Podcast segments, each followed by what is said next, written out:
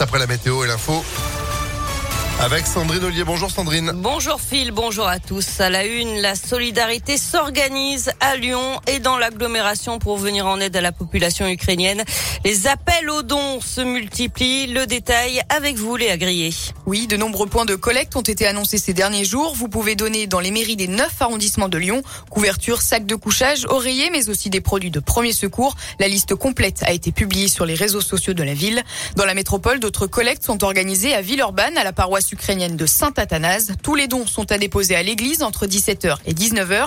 La paroisse recherche d'ailleurs des bénévoles pour trier les dons. Un camion partira dès ce soir pour l'Ukraine.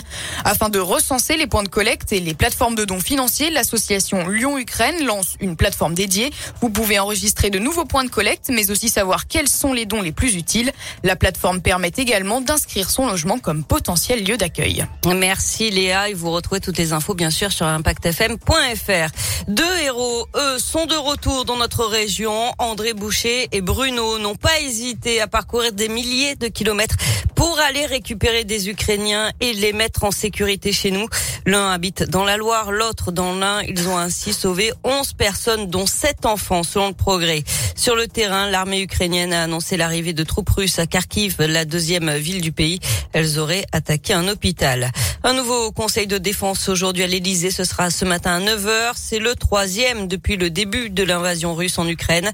Hier, la ministre des Armées, Florence Parly, a annoncé l'accélération du déploiement de renforts de militaires français dans les pays baltes ainsi qu'en Roumanie. En bref, ne soyez pas surpris, on est aujourd'hui le premier mercredi du mois. Vous allez entendre les sirènes d'alerte retentir à midi.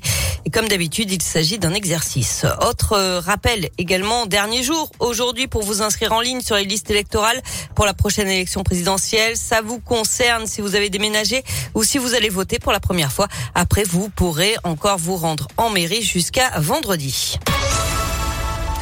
On passe au sport avec euh, du tennis. Caroline Garcia, seule française euh, présente en huitième de finale de l'Open 6e Sens Métropole de Lyon.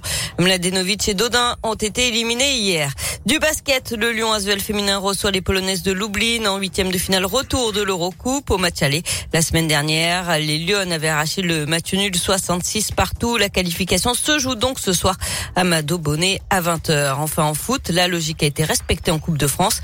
Nice file en finale après avoir éliminé Versailles club de 4 division, 2 à 0.